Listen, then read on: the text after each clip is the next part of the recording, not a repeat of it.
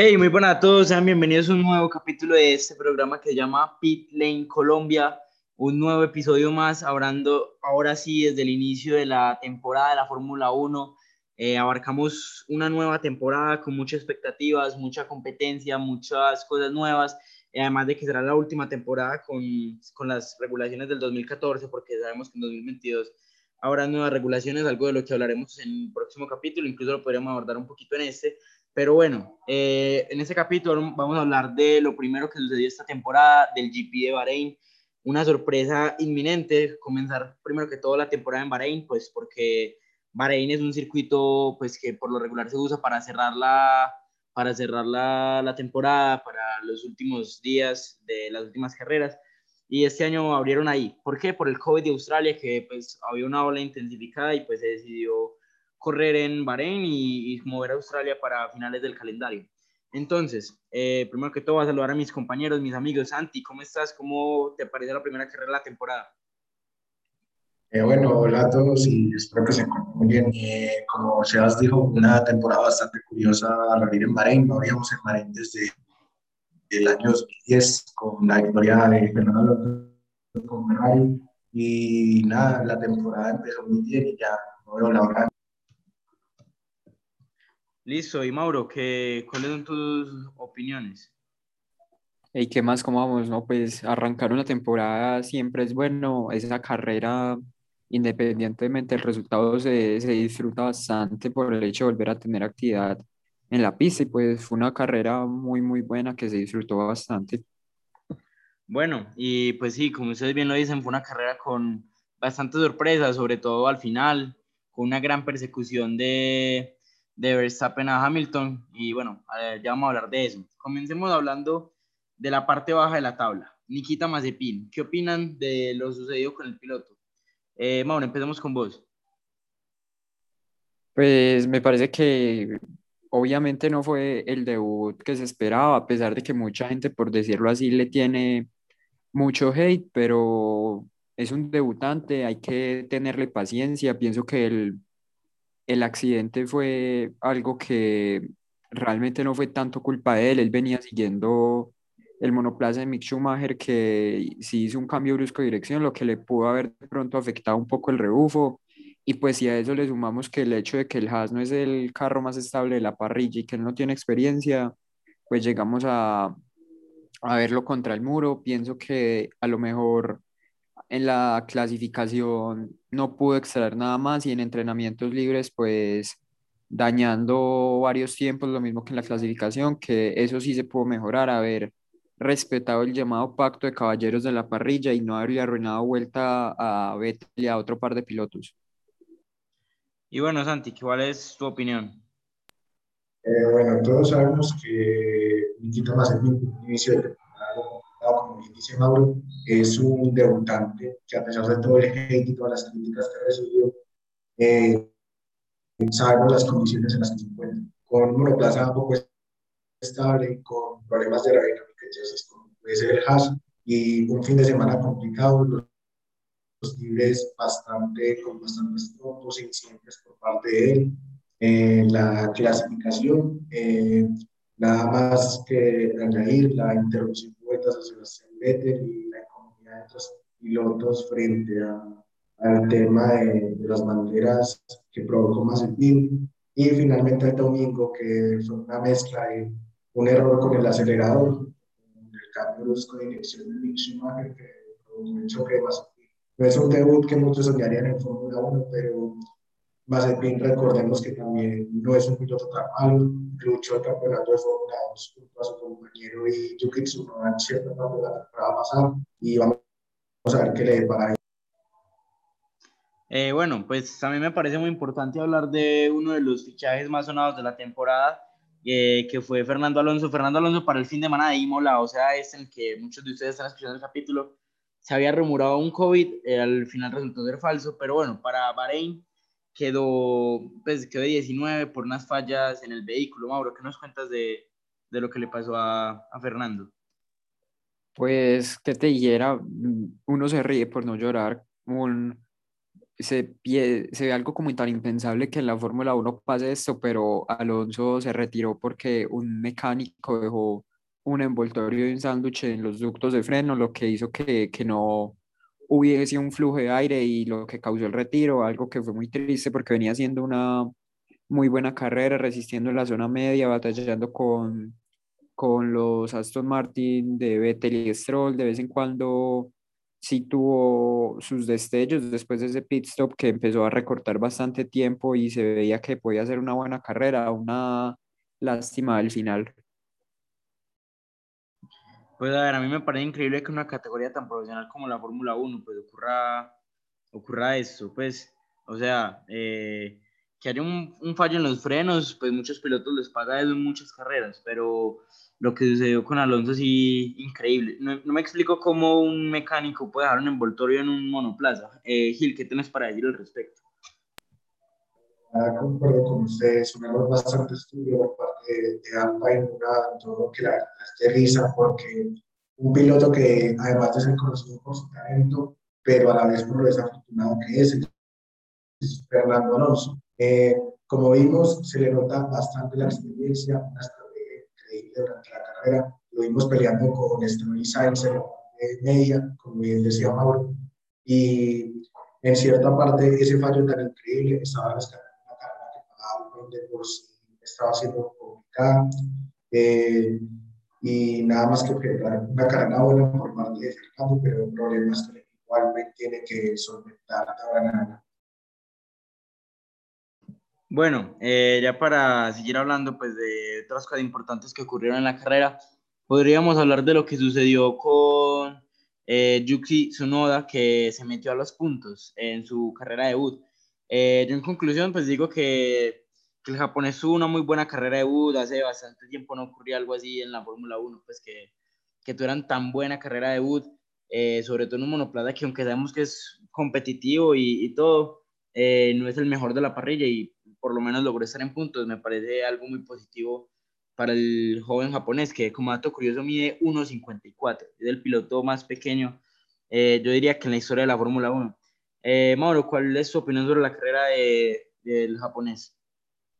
Hombre, pues me parece que se marcó una muy buena carrera, hizo muy una quali un poco decepcionante para el ritmo del Alfa Tauri que venía mostrando y comparado con Gasly que se logró meter en Q3, pero me parece que sacó la cara por Alfa Tauri después del error de Gasly y está demostrando por qué está en Fórmula 1. Vamos a ver si no fue por circuito o por suerte. Vamos a ver cómo le va a Imola a Yuki. Bueno, Santi, eh, ¿qué opinas vos? Eh, bueno, pues eh, de Yuki Tsunoda, nada más que añadir, muy buena carrera, un inicio, la verdad, bastante pobre de, Gran Premio, pero que se dio la capacidad de Novato de solventar con talento eh, los errores de Pierre Gasly, que a pesar de eso estaba haciendo muy buena carrera.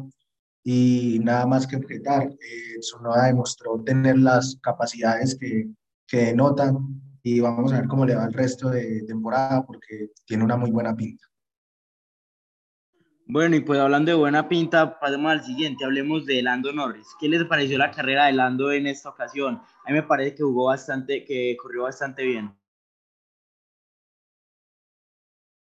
Pues sí, a mí me parece que llegó a un cuarto lugar sin pena ni gloria, pasó desapercibido toda la carrera, largó muy bien, hizo buena clasificación y pues no tuvo rival, no, no tuvo ritmo para acercarse a Verstappen ni a, ni a Hamilton pero tampoco estuvo tan malo para que al final le terminara Checo Pérez recortando tiempo para, para alcanzar esa cuarta plaza que le da muy buenos puntos a, a, McLaren. Entonces, sí me parece que fue una carrera sin pena ni gloria, pero con buen ritmo por parte de Lando. Eh, bueno, Santi, ¿cuál es su opinión sobre Lando? Eh, bueno, volviendo a tocar, eh, muy de acuerdo ya con lo que dice Mauro acerca de la carrera de Lando brillante por la posición, eh, pero no fue una carrera tan, tan destacada en cuanto a en cuanto a de por sí el pilotaje, la verdad, sin pena ni gloria, eh, supo aprovechar bien las oportunidades y corrió en territorio de nadie, pero bueno, son buenos puntos para McLaren y McLaren demostrando ser la mejor del resto y estando muy competitivo. Bueno, eh, llegó el momento por lo cual muchas personas llegaron a este podcast y tal vez eh, encontramos nuevos oyentes gracias a eso. Lewis Hamilton y Max Verstappen. Yo creo que vale la pena analizarlos juntos porque la FIA demostró una vez más que no son la FIA, sino la mafia, porque la verdad voy a dar mi opinión. Eh, Max Verstappen tuvo control absoluto en la carrera, eh, fue un gran piloto, eh, aunque estuviera de segundo, administró muy bien los neumáticos, incluso desde la quali que pues logró sacar un puesto importantísimo para Red Bull.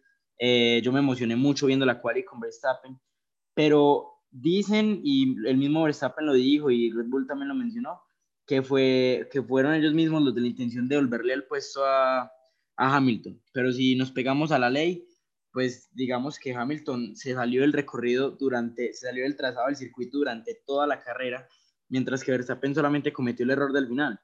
Entonces me parece algo muy, muy triste que una carrera acabe así, porque pues si Verstappen gana esa primera carrera, yo creo que hubieran tenido mucha más, más, más competitividad la temporada, porque si Hamilton gana la primera temporada es algo complicado, porque sabemos que Bottas y Hamilton siempre van a estar, si no pasa nada extraordinario, en los primeros cinco.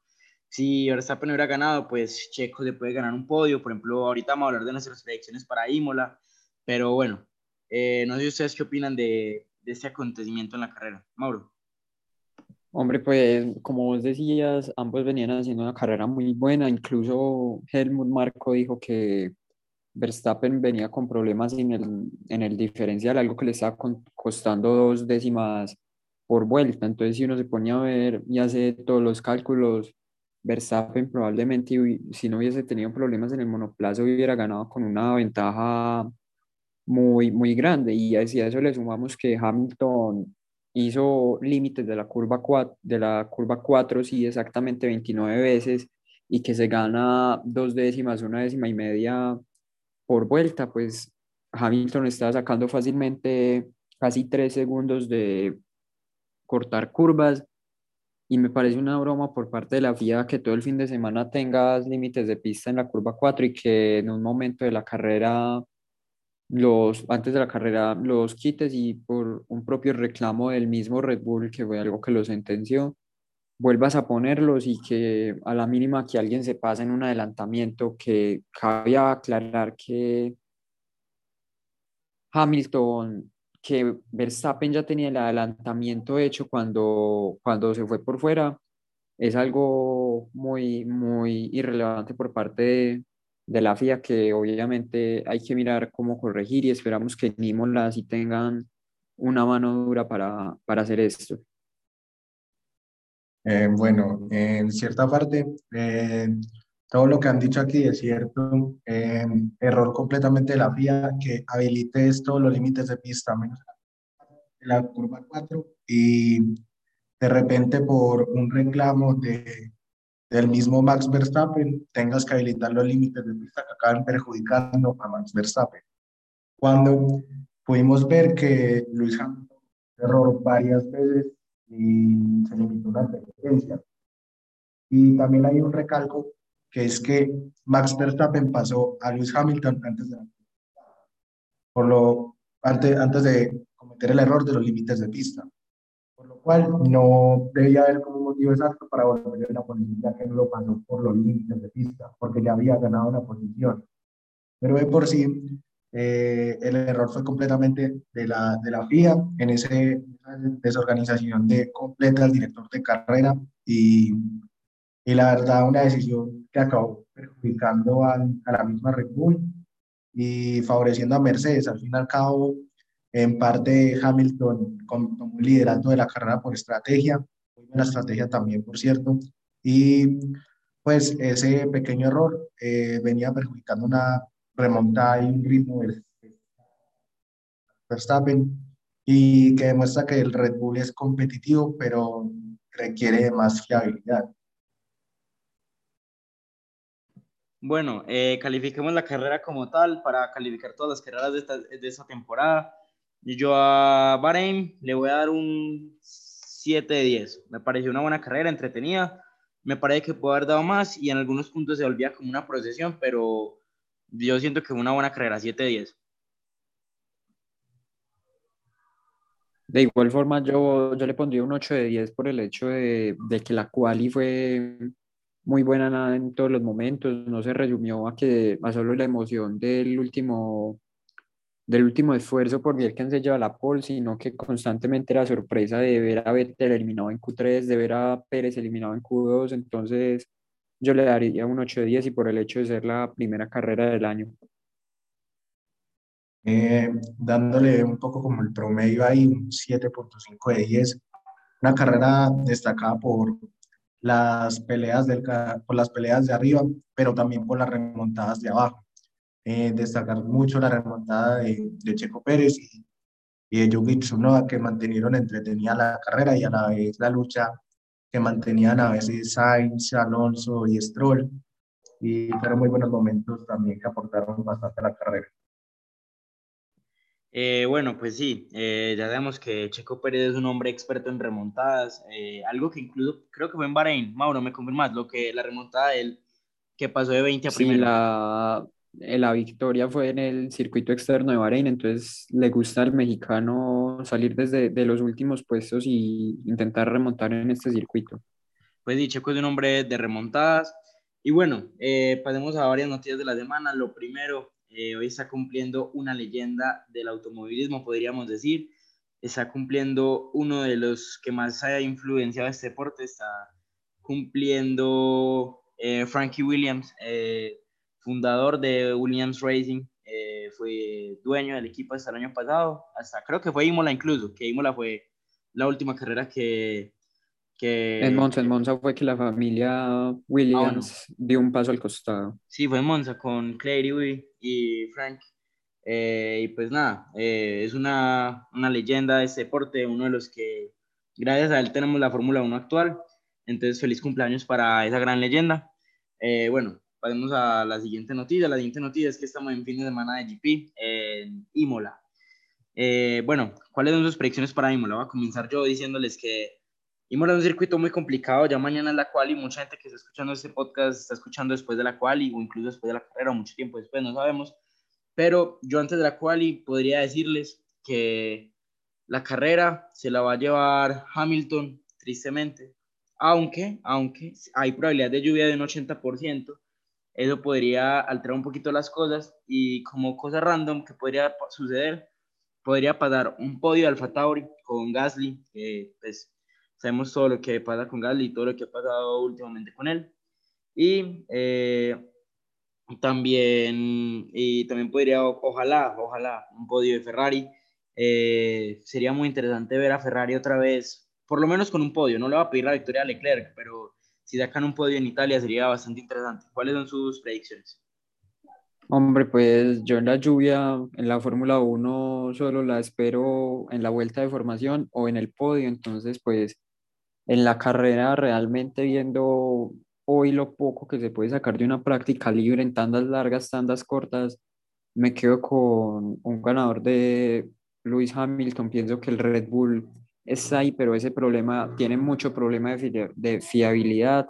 Checo ya va por su segundo componente electrónico, Verstappen hoy se retiró por un daño, tengo entendido que en la suspensión del, del auto, pero al ser un circuito tan, tan especial como Imola y tener tantos desafíos, hoy vimos muchos accidentes, el de Ocon con Checo, Vimos a Charles en el muro después de atacar muy fuerte un piano en Rivazza, a Nikita Mazepin en la entrada de pits yéndose al muro. Entonces, pienso que la cual iba a decidir mucho aquí. Por tanto, mis predicciones serían una victoria para Hamilton, un segundo puesto para Max Verstappen y sueño con el tercer puesto de, de Carlos Sainz, que lo vi muy a la par de Charles Leclerc hoy.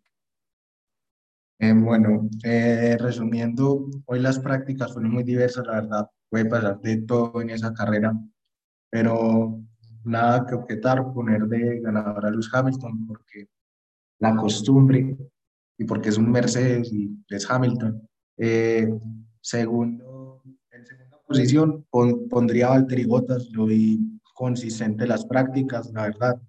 Y en tercera posición, a menos que no ocurra un fallo de fiabilidad de los Red Bull, pondría a los dos Ferrari o inclusive apostaría por Pierre Gasly para el podio.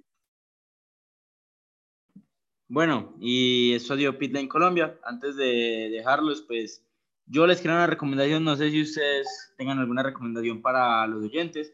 Les quiero recomendar el servicio de Fórmula One TV. Eh, pues ya sabemos que Fox cambió de dueños en Latinoamérica y, y, ya no tienen la aplicación. Por lo tanto, yo digo que deberían, deberían descargar esa aplicación. ¿Alguno tiene algo para decir, recomendar una serie o algo? Pues lo que vos decías del F1 TV, pero cabía hacer la aclaración de que sea el Pro, porque el F1 TV normal no te da el acceso a, a ver carreras en vivo, mientras que el F1 TV Pro te da onboards, te da datos que no te muestran en la televisión, por tanto me parece un buen servicio. Yo pienso que de pronto con estos otra estos lamentables encierros, una película muy buena, la de Ford versus Ferrari, que nos muestra no tanto de la Fórmula 1, pero sí algo que va muy de la par y un grande como es Ferrari del Mundial de Resistencia. Eh, bueno, y Santi, ¿tienes algo para decir o no? Eh, sí, tengo mis recomendaciones para, para dar. Eh, la primera, pues, por parte de este encierro, también recomendar mucho el F1 TV Pro, pero más que todo, recomendar el documental del equipo Williams, está en Netflix, es un documental muy bueno. Y también la película Contra lo Imposible, que es muy parecido a la película también, pues la misma película Ford versus Ferrari, muy buena película. Eh, y recomendar un juego muy especial, se llama Motorsport Manager. Eh, es una simulación de, de ser un dueño de equipo en el que uno puede tanto dirigir equipos para Fórmula 1 como para Mundial de Resistencia, como para Campeonato de Turismos y aplican órdenes de equipo, aplica, y aplican un montón de decisiones que hace que pueda llegar el equipo a la cima. Y nada, esas son las recomendaciones. Bueno, ya saben, el próximo fin de semana después de Imola eh, no hay carrera, pero eh, después de estará la de Portugal. Eh, bueno, muchas gracias por escucharnos aquí en Fórmula One Pit Lane Colombia. muchísimas gracias por escucharnos. Y ya, eso es todo.